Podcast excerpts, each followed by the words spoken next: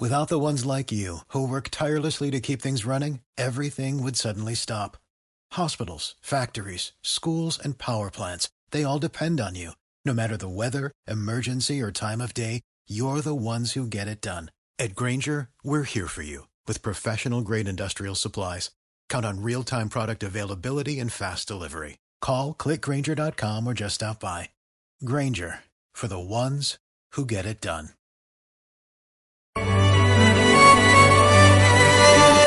Hola, soy Regina Altena y los invito todos los martes a mi programa de radio Alzheimer Aprende y Actúa a la una de la tarde, tiempo de la Ciudad de México, por Radio Apit, apit con. Los espero los martes a la una. Radio Apit una estación humanista y quienes la conformamos creemos que los cambios son más que una experiencia de aprendizaje. Nuestros contenidos están pensados para llegar a todas las edades, gustos y preferencias. Es por eso que nos desafiamos para llevarte mejores contenidos. Somos una propuesta diferente que apuesta por el desarrollo integral. Día a día estamos motivados para llevar entretenimiento de calidad y te descubras con lo más valioso que tienes para transformar tus creencias. Ya somos más de 100 países, conectados desde diferentes puntos del planeta, a través de www.radioapit.com. Seguimos interconectados con nuevas ideas. Queremos llegar a más personas para juntos pensar y vivir con actitud positiva y transformación de creencias. Radio Apit, inspirando tu desarrollo personal.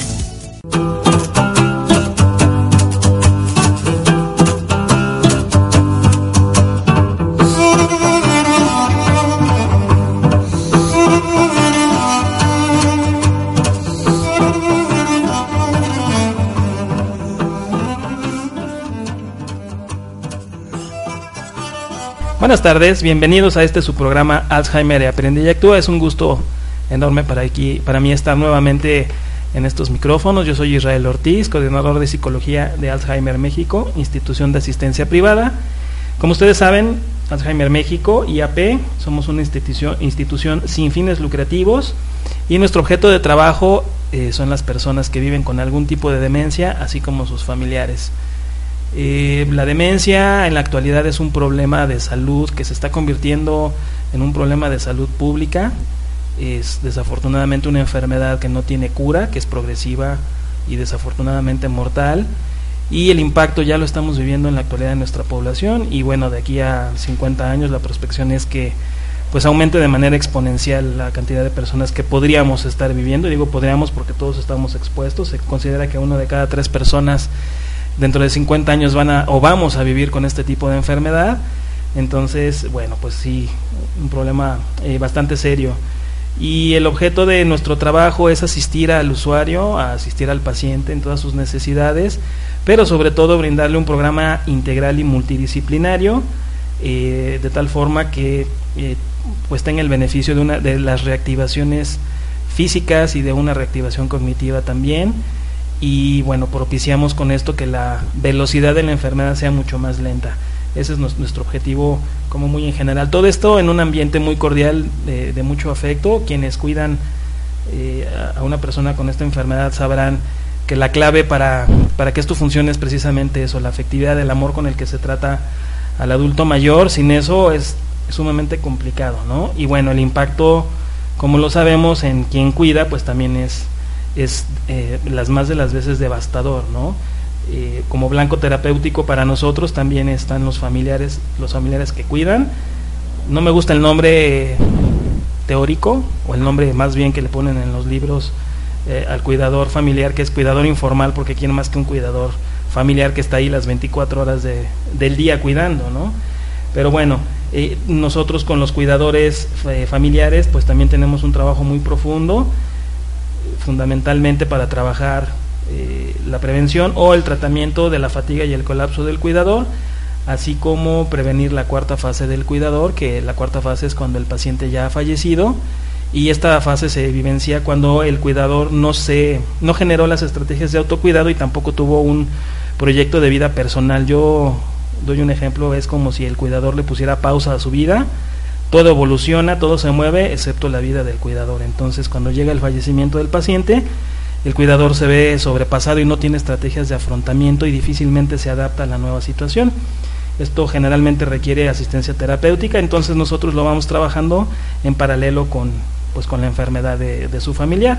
De tal manera que cuando llegue el fallecimiento del paciente, pues por supuesto que sí sobreviene el proceso de duelo, sin embargo el impacto pues ya está muy muy trabajado y eh, pues el, el, cuidador tiene muchos recursos para afrontar la vida de una manera muy distinta, ¿no? Porque no lo vive en pausa, sino va generando también eh, dándole continuidad a su propia vida, ¿no? Algo nada sencillo, quienes nos están escuchando y cuidan a alguien sabrán de lo que de lo que hablo.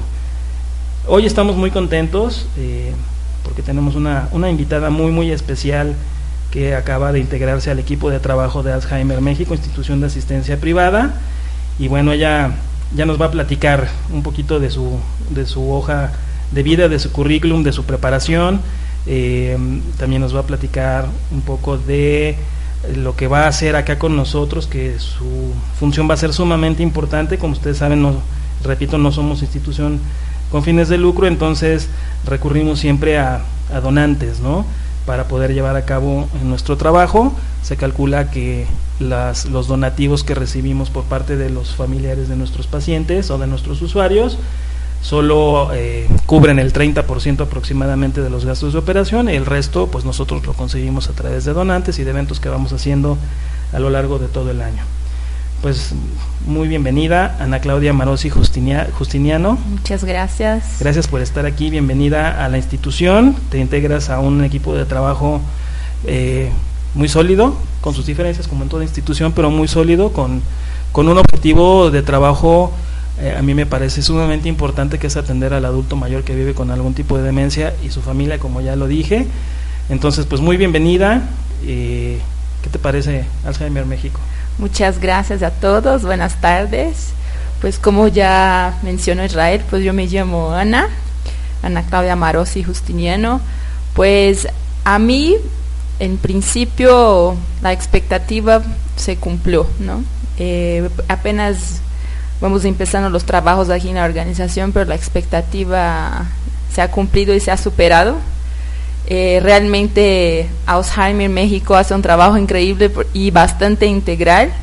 Yo la verdad no me esperaba a ver así el tratamiento muy humano que, que, se tiene con los, los usuarios. Eh, desde el área de desarrollo institucional, pues es una función importante que vayamos platicando con todos que trabajan aquí y visitar cada rinconcito de la organización y ahí vemos cómo los muchachos están involucrados con los usuarios, las terapias, las músicas que ponen, los masajes, el área de enfermería, un área muy importante que también se tiene, de terapia física y todo está pensado para ellos, ¿no? Desde el cafecito que nos tomamos aquí, que es un cafecito más suave, sí, es un cafecito suave porque pensamos en nosotros, en los usuarios y si la expectativa pues, se ha cumplido, se ha superado.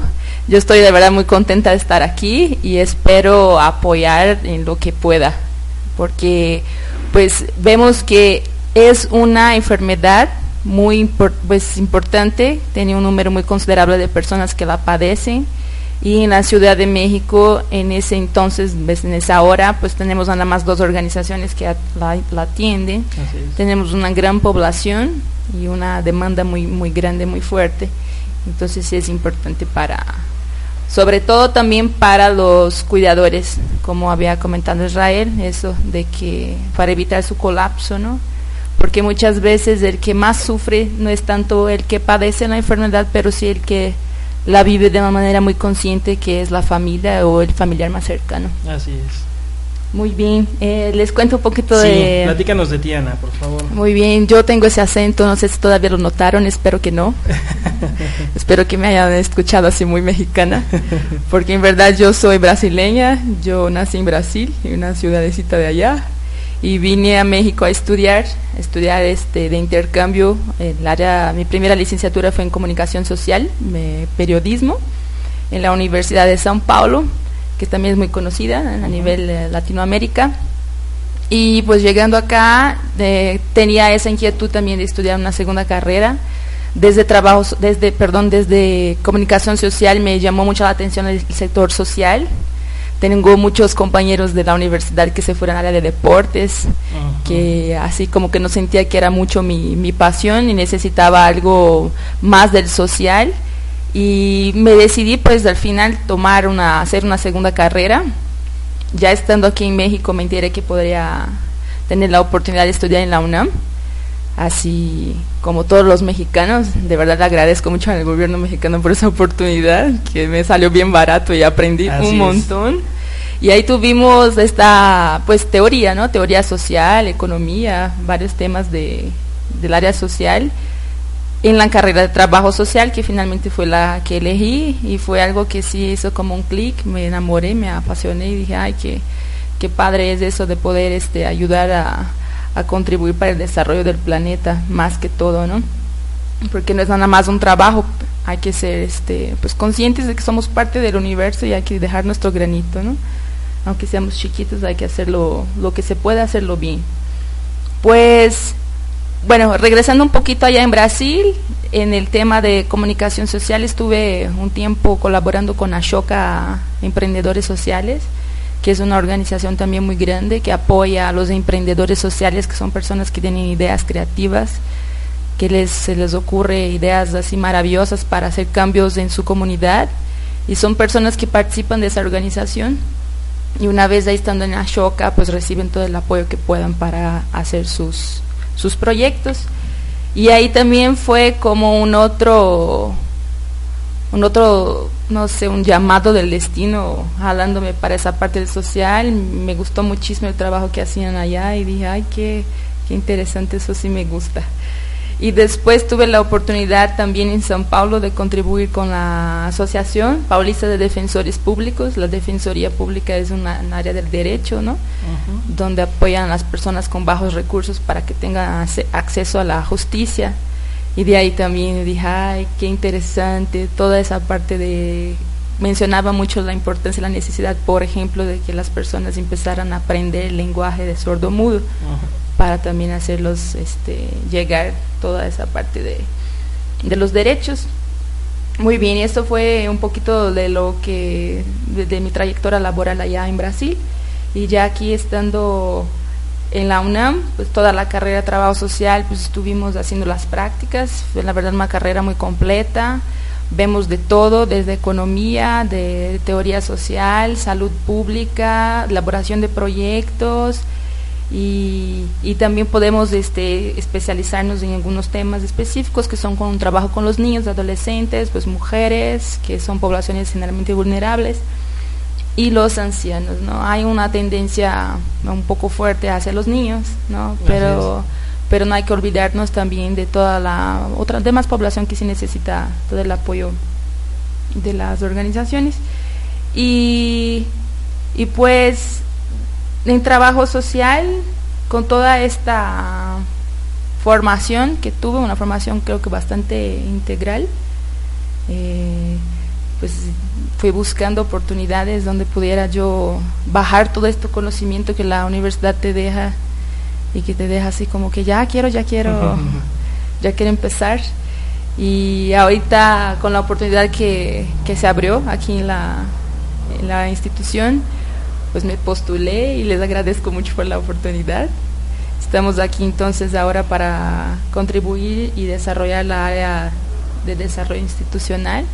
Es una área bastante importante, pero no es una área aislada, ¿no? Y eso es lo que me gusta mucho decir, que se necesita mucha comunicación y mucho apoyo de todas las áreas, dentro de la institución, pero también fuera, porque nadie hace nada solo. Así es estamos todos conectados, esa es mi filosofía, y, y, todo se hace pues junto, ¿no? No se puede crecer aislados o solitos. Entonces, desde área de, desarrollo institucional, uno de los puntos muy importantes es esto, es crear relaciones, es crear redes, redes de apoyo. Tenemos muchas redes de apoyo ya este, consolidadas, pero muchas todavía por consolidar Alzheimer México es una organización que está ¿no? desde 2004, ¿no? digamos que es una institución reciente. ¿no? Y, hay que esto también, ahorita como que vamos observando un movimiento y una idea dentro de las OSCs de que no es nada más asistencia o filantropía, se está estructurando de una manera más organizada, planeada, ¿no? Ahí es, una tendencia ahorita.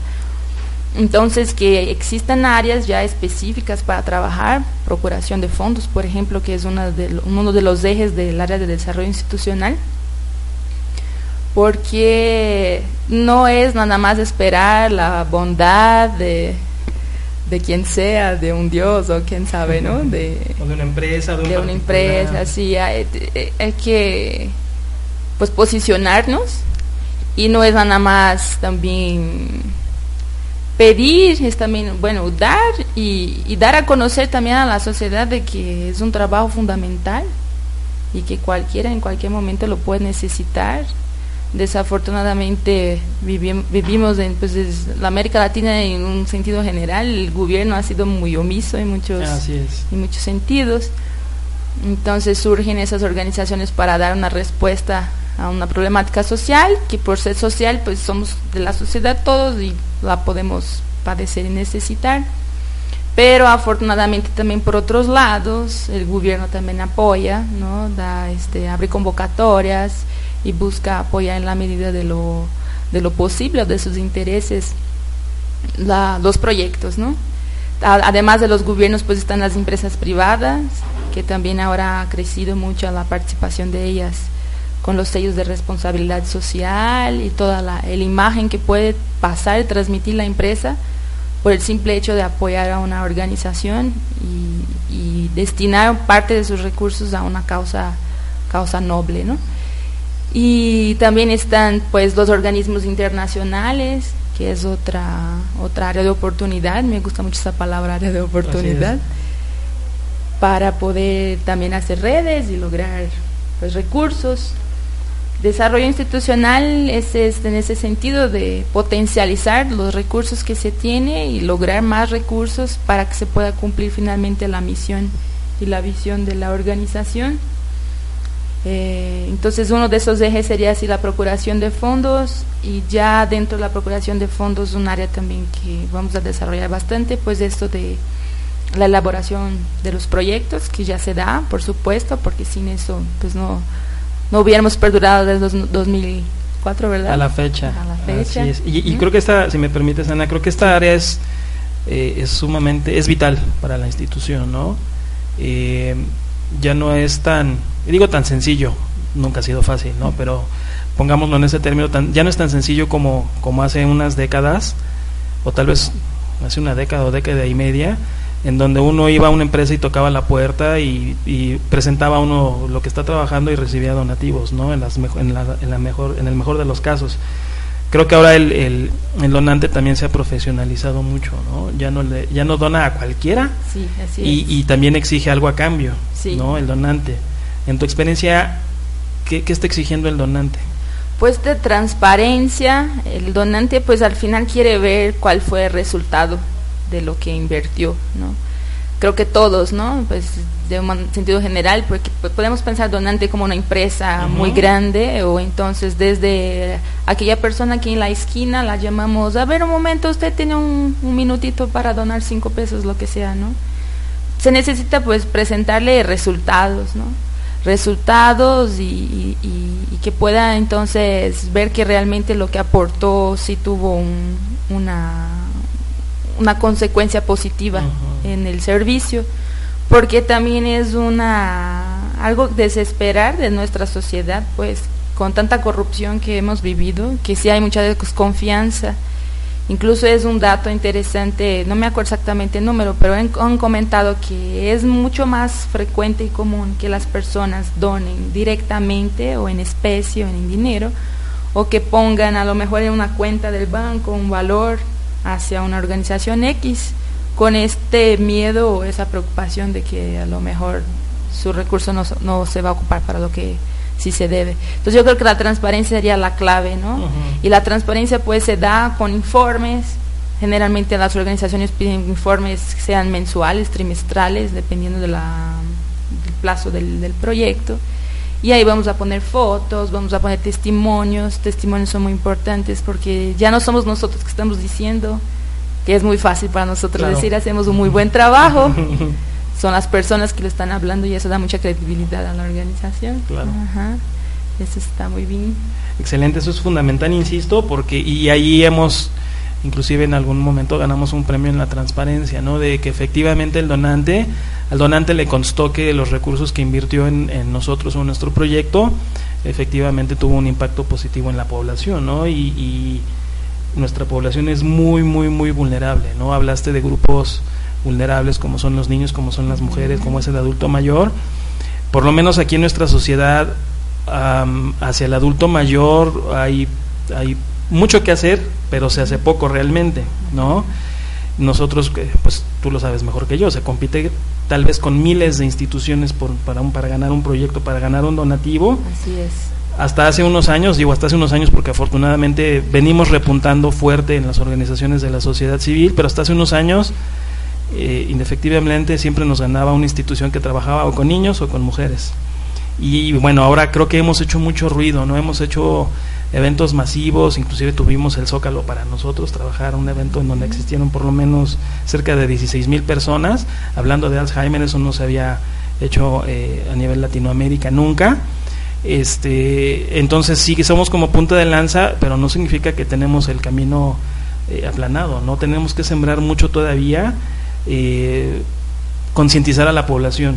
Sí. Creo que esa es una parte también fundamental y no sé si también es que hacer de, de del desarrollo institucional, ¿no?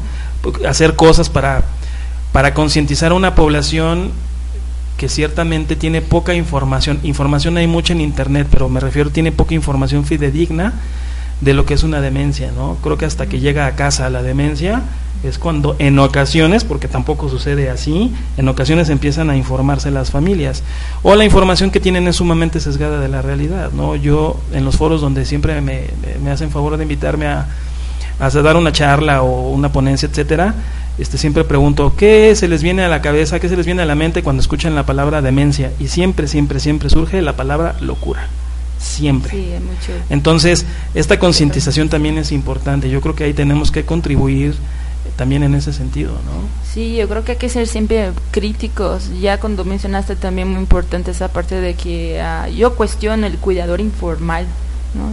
Exactamente, yo creo que no es porque está en la literatura que lo tenemos que, que, que reproducir. Y sí, eh, pues eh, es una enfermedad creo que mm, joven, ¿no? Digamos que el Alzheimer antes como antes era considerado como algo normal, es una pues está ya de edad, ya está grande. Acá en México le decimos que ya dio el viejazo. Ah, el viejazo. El viejazo ya se hizo viejito, entonces por eso se le olvidan las cosas, por eso no se quiere bañar, por eso es renuente a hacer ciertas cuestiones, por eso tiene cambios drásticos de humor. De humor. Y sabemos que eso, por supuesto, no es así, ¿no? Y, y entonces hay mucho prejuicio y hay mucha burla también, incluso de la familia a veces toma como broma, ¿no?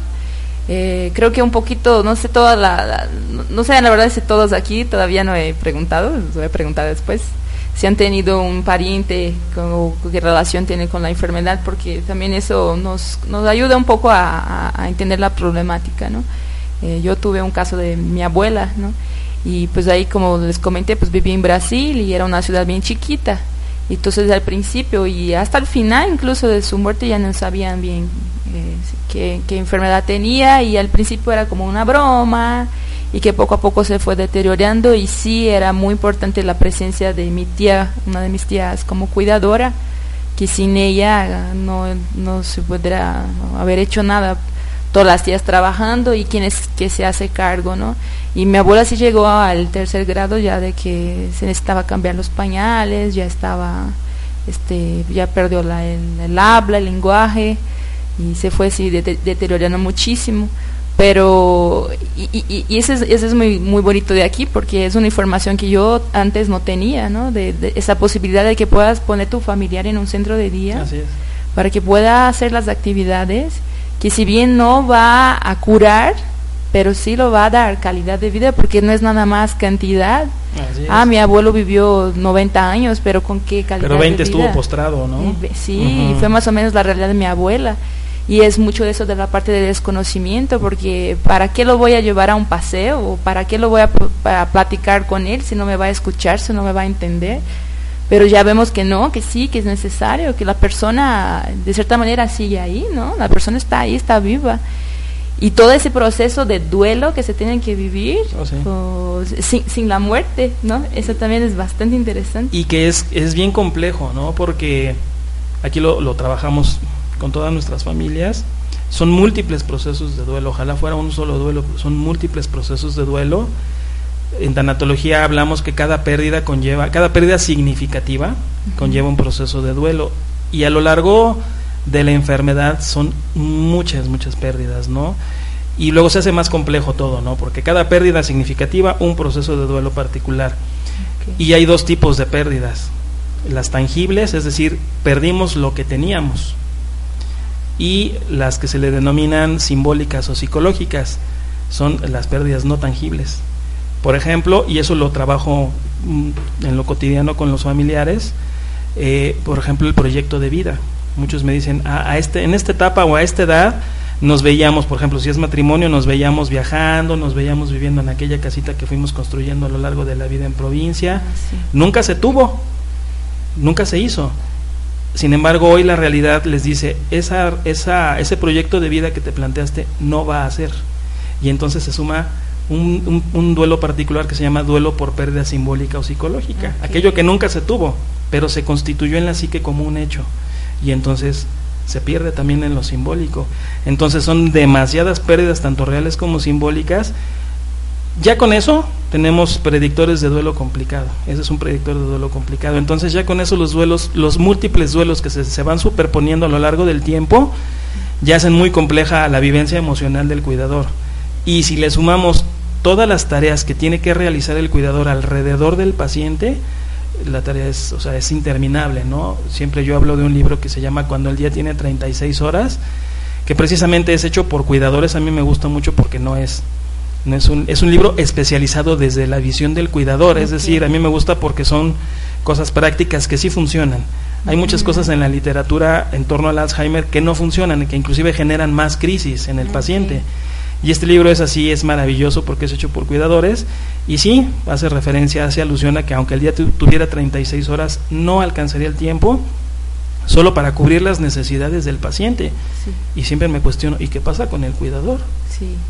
en donde le da cabida a sus propias necesidades, a su propia vida. Es ahí cuando yo hago esta metáfora en decir que el cuidador le pone pausa a su vida, así tal cual. Es realmente complejo, a nosotros eh, estamos muy muy contentos de que tú estés aquí con nosotros porque Yo también. creo que vas a dar un impulso eh, en, la, en la edad que te toca y juntos vamos a dar un impulso a la institución que va a, a redundar en, en un impacto muy positivo en el, en el familiar cuidador y también en el, en el paciente. Yo siempre hablo de, de que nuestros dos blancos terapéuticos son los usuarios, el paciente, es decir, quien vive con la enfermedad, pero también sus, sus familiares, ¿no? En la mayoría de las instituciones que tienen este tipo de enfermedad, pues solo observan, cuando no nada más ven al paciente, porque a veces solo lo ven, ni siquiera lo observan, Ajá. pero al paciente y al cuidador nadie lo voltea a ver. Lo mismo sucede en las propias familias. Ujú. Nadie pregunta por el cuidador, oye, ¿cómo estás? ¿Necesitas algo? Eh, ¿Dormiste? ¿Comiste? Nadie pregunta absolutamente nada. Entonces, este empuje que, que juntos y, y- y a través de tu guía vamos a hacer acá, pues va, va a impactar muy positivamente Sí, en, en esto, ¿no?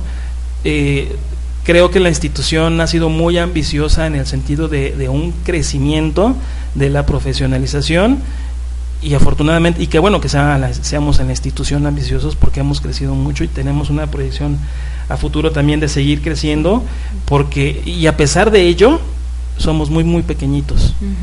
¿En qué sentido? De que, pues, tú decías hace un momento, ¿no? Somos dos instituciones en Ciudad de México que atendemos esta problemática y tal vez entre las dos instituciones logremos atender a 100 o 150 personas. Entonces es, hay un déficit enorme de instituciones como, como nosotros, Sí. por eso eh, por eso hacemos mucho ruido en los medios en donde, en donde estamos, ¿no? Porque tenemos que concientizarnos todos como población, porque como les decía, de aquí a 50 años, aquí estamos tres en esta, tres personas en esta habitación, por lo menos a uno de nosotros nos va a tocar vivir la enfermedad. Entonces es algo crítico. A quienes nos escuchan, imagínense eso. Uno de cada tres. O a lo mejor no también de manera directa, pero que alguien en nuestra familia Nos lo a puede, tocar. ¿no? Nos va a, to- sí, Nos va a es tocar una- y- ya es una realidad. Lo que tú describías, ¿no? Cómo, cómo crecen las, o cómo surgen las eh, organizaciones de la sociedad civil, pues ante aquellos huecos que no puede cubrir Cubrir el el gobierno. ¿no? Y este es un hueco enorme. Enorme, Es, sí. es un hueco abismal que Sí, hay. Creo que se están revisando las políticas públicas, sobre todo en salud, eh, pero el hueco ya está. ¿no? Entonces va a ser difícil taparlo, pero afortunadamente para eso existimos instituciones como nosotros. Si te parece, vamos a nuestra primer pausa musical y regresamos en un momento. Ah, Muy bien.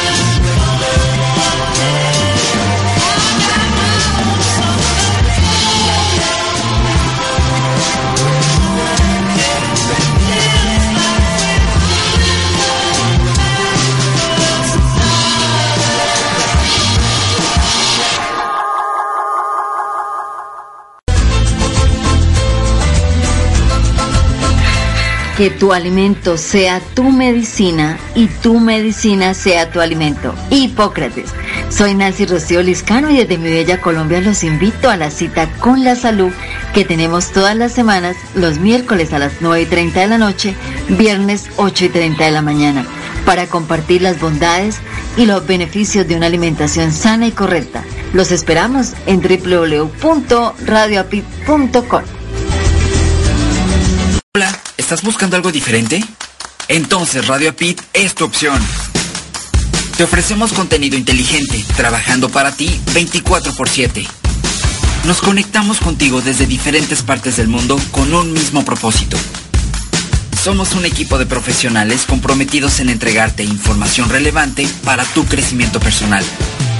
Escúchanos a través de www.radioapit.com o descargando la aplicación desde tu smartphone. Y recuerda seguirnos en nuestras redes sociales. Radio Apit, actitud positiva y transformación de creencias.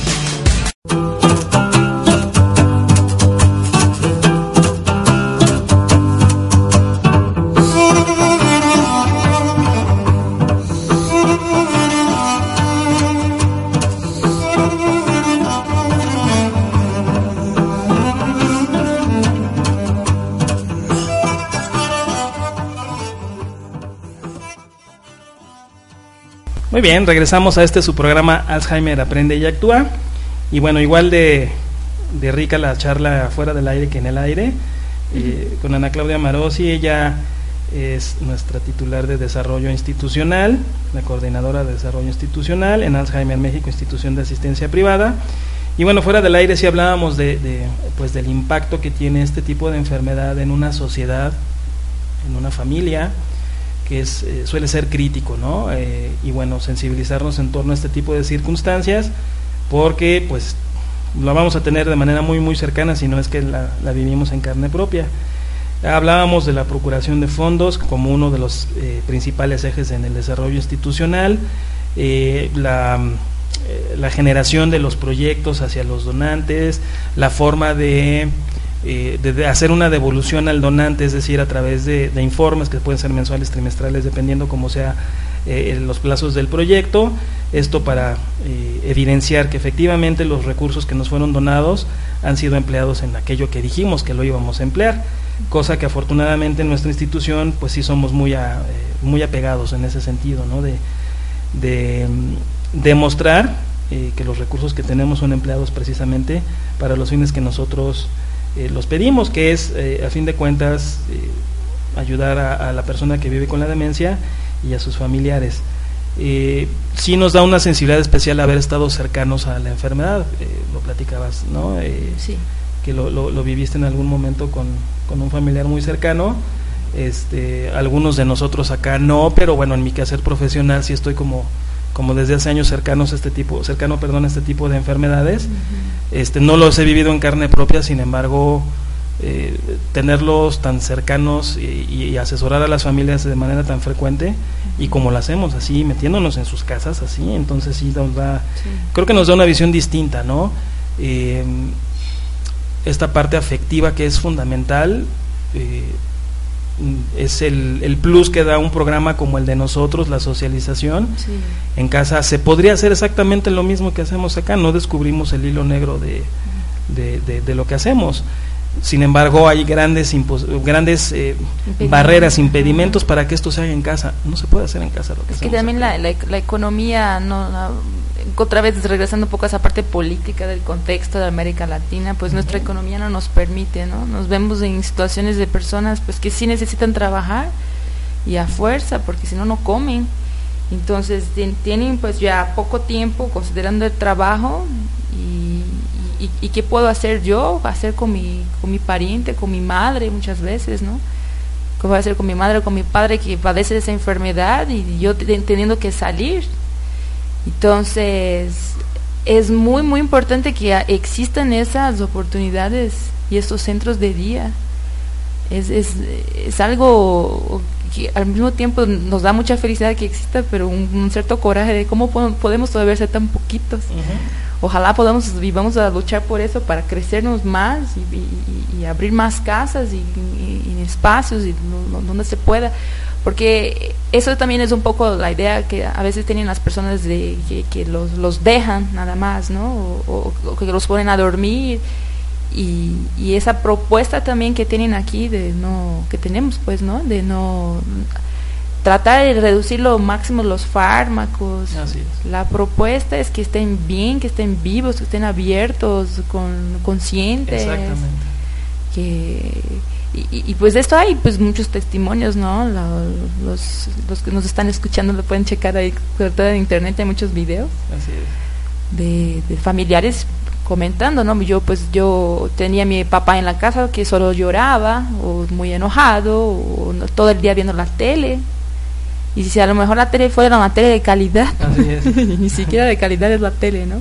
Y así es una sensación, ma- ma- imagínense, hace poco también vi un video de una muchacha de internet que comentaba, ¿no? De que su mamá le daban eh, medicinas muy fuertes y que incluso venía eh, en, en- en- ¿cómo se llama? En la, ah, las instrucciones de la medicina, Ujú. ¿cómo se llama esa?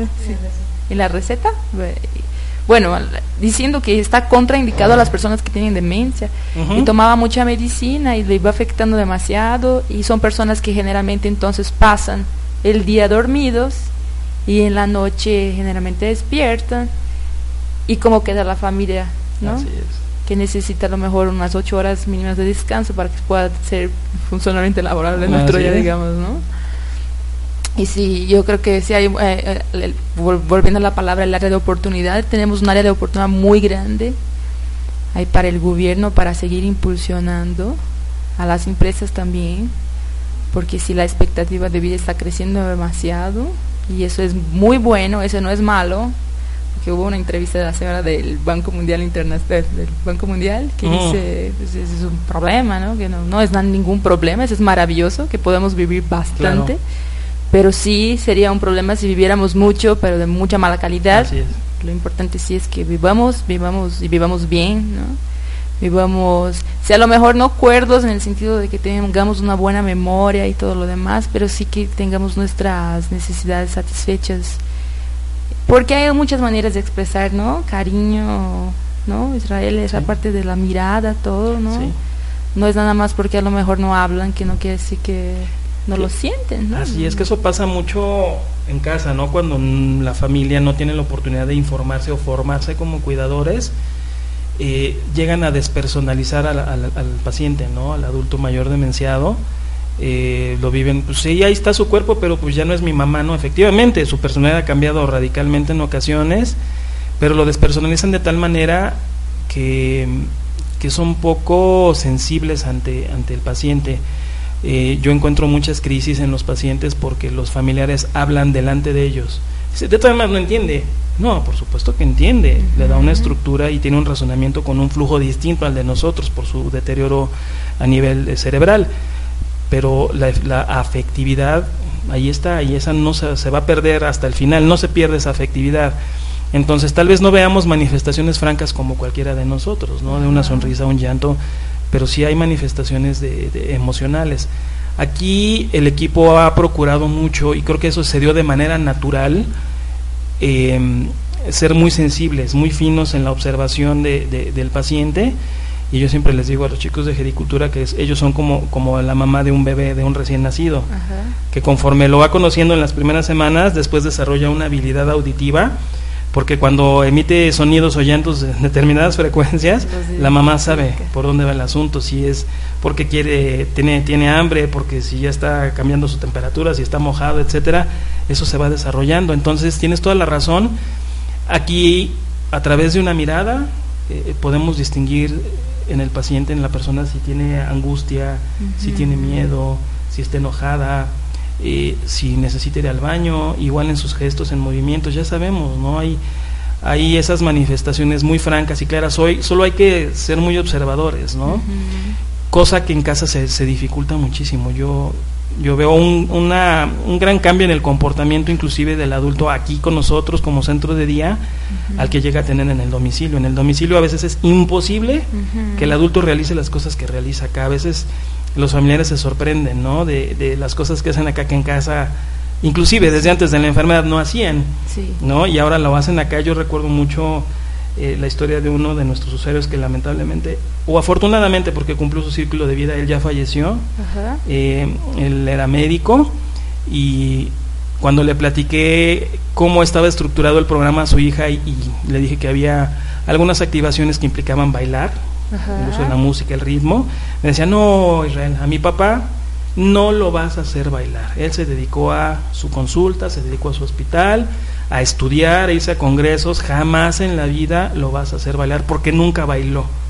No iba a fiestas, no nada. Pues y una- oportunidad que y en una siguiente en una siguiente visita que realizó le dije ven ven ven para acá asómate y su papá estaba así como decimos acá de cachetito eh, con una enfermera Ah, mira. bailando no y ella estaba completamente sorprendida gratamente sorprendida así así funciona no así funciona la enfermedad todos por más eh, originales que seamos, por más sinceros que seamos, sí funcionamos de una forma distinta dependiendo del lugar donde estemos. Eso es la cognición social.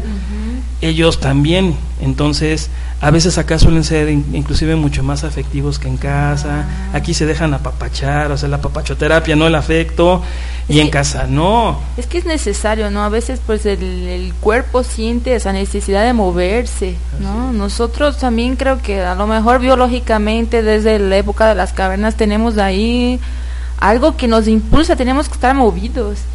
Y tener una persona en la casa, y muchas veces nada más con un cuidador, y generalmente son mujeres, ¿no? que no es porque este ser mujer es menos, ¿no? Pero la fuerza física a veces que se, se exige para moverlos, movimentarlos, pues es mucha.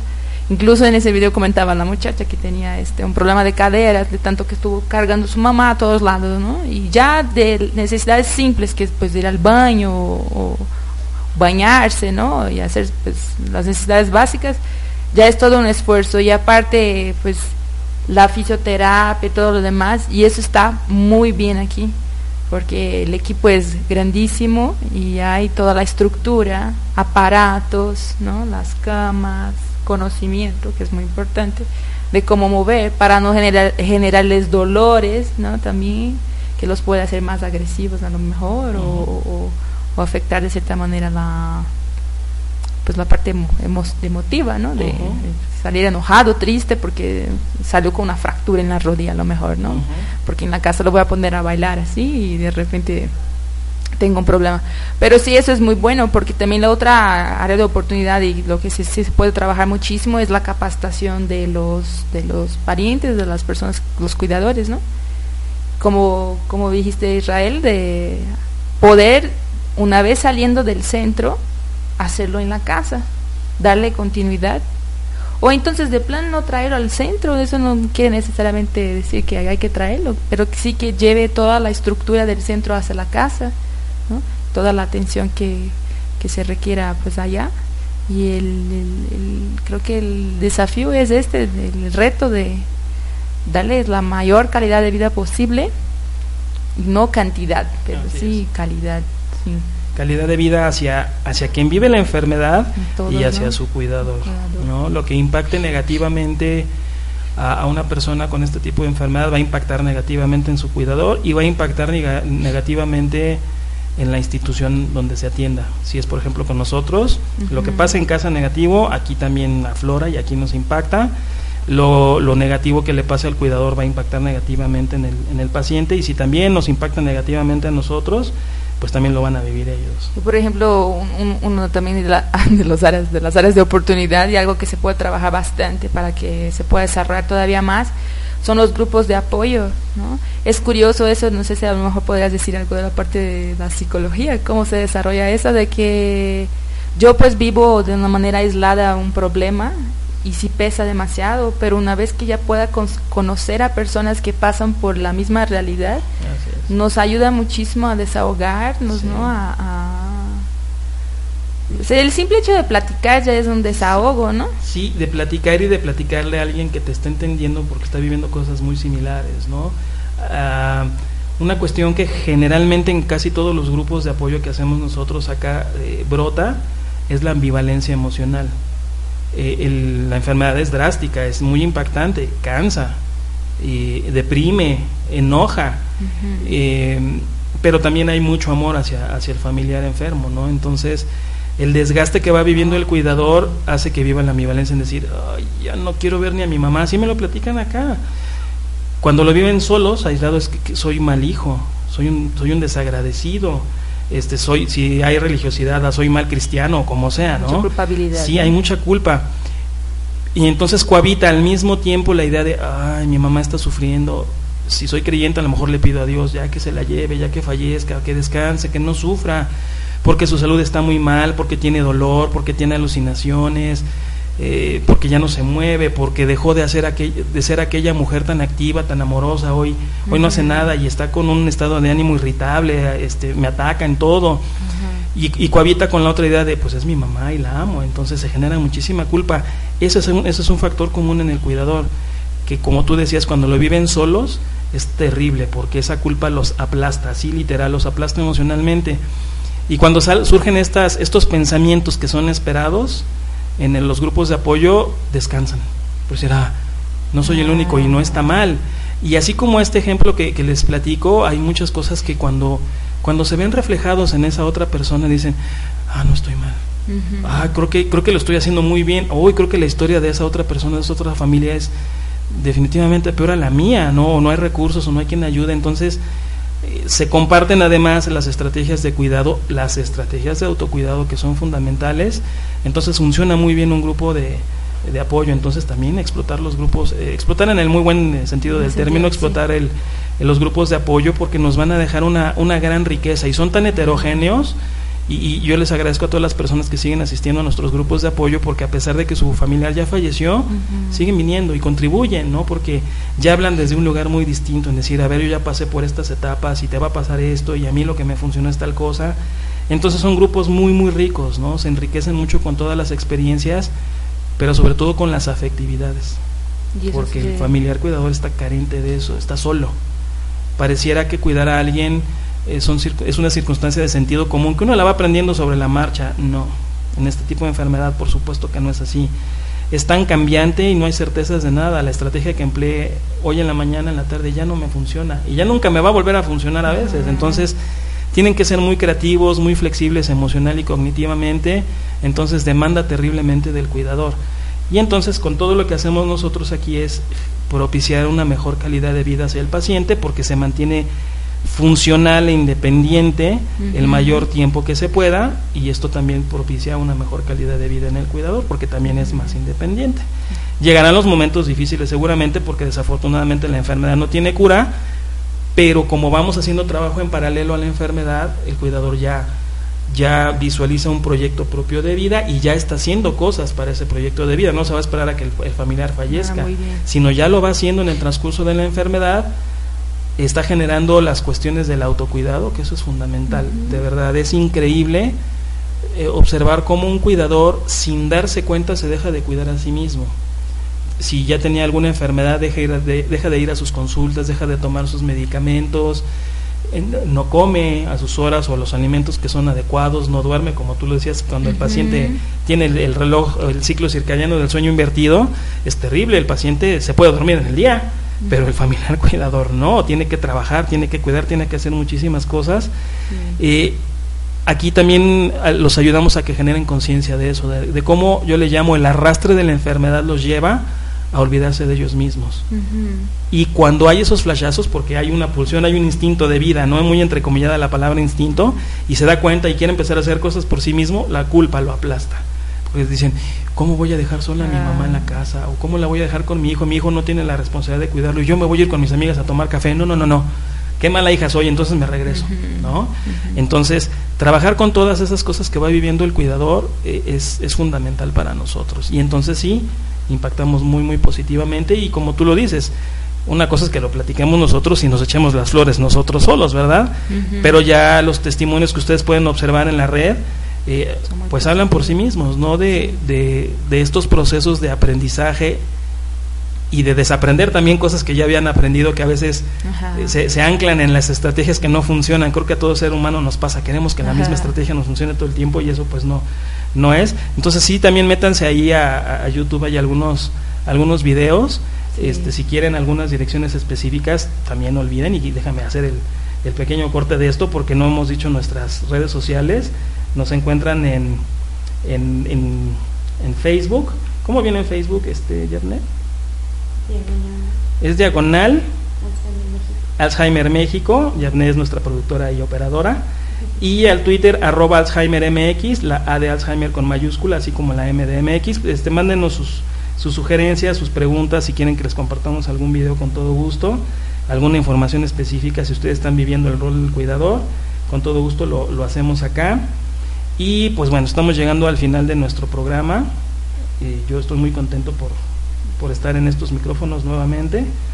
Eh, le agradezco enormemente a nuestra compañera de desarrollo institucional, Ana Claudia Marosa al contrario, al contrario, yo les agradezco mucho y vamos a trabajar muy bonito y vamos a hacer crecer todo lo que se pueda y, y trabajar en esa área también de dar a conocer a todas las personas lo, lo, lo posible de que el Alzheimer sí existe y sí hay respuestas y hay alternativas Así es. para todos, ¿no? Para Familiares para todos. Así es, no están solos, como cuidadores no están solos, acérquense con nosotros.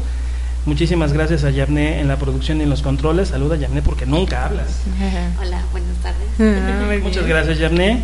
Y bueno, eh, no olviden contactarse con nosotros también a los teléfonos 5280-4202 y 5280-3349. Yo soy Israel Ortiz y nos seguimos escuchando la siguiente semana.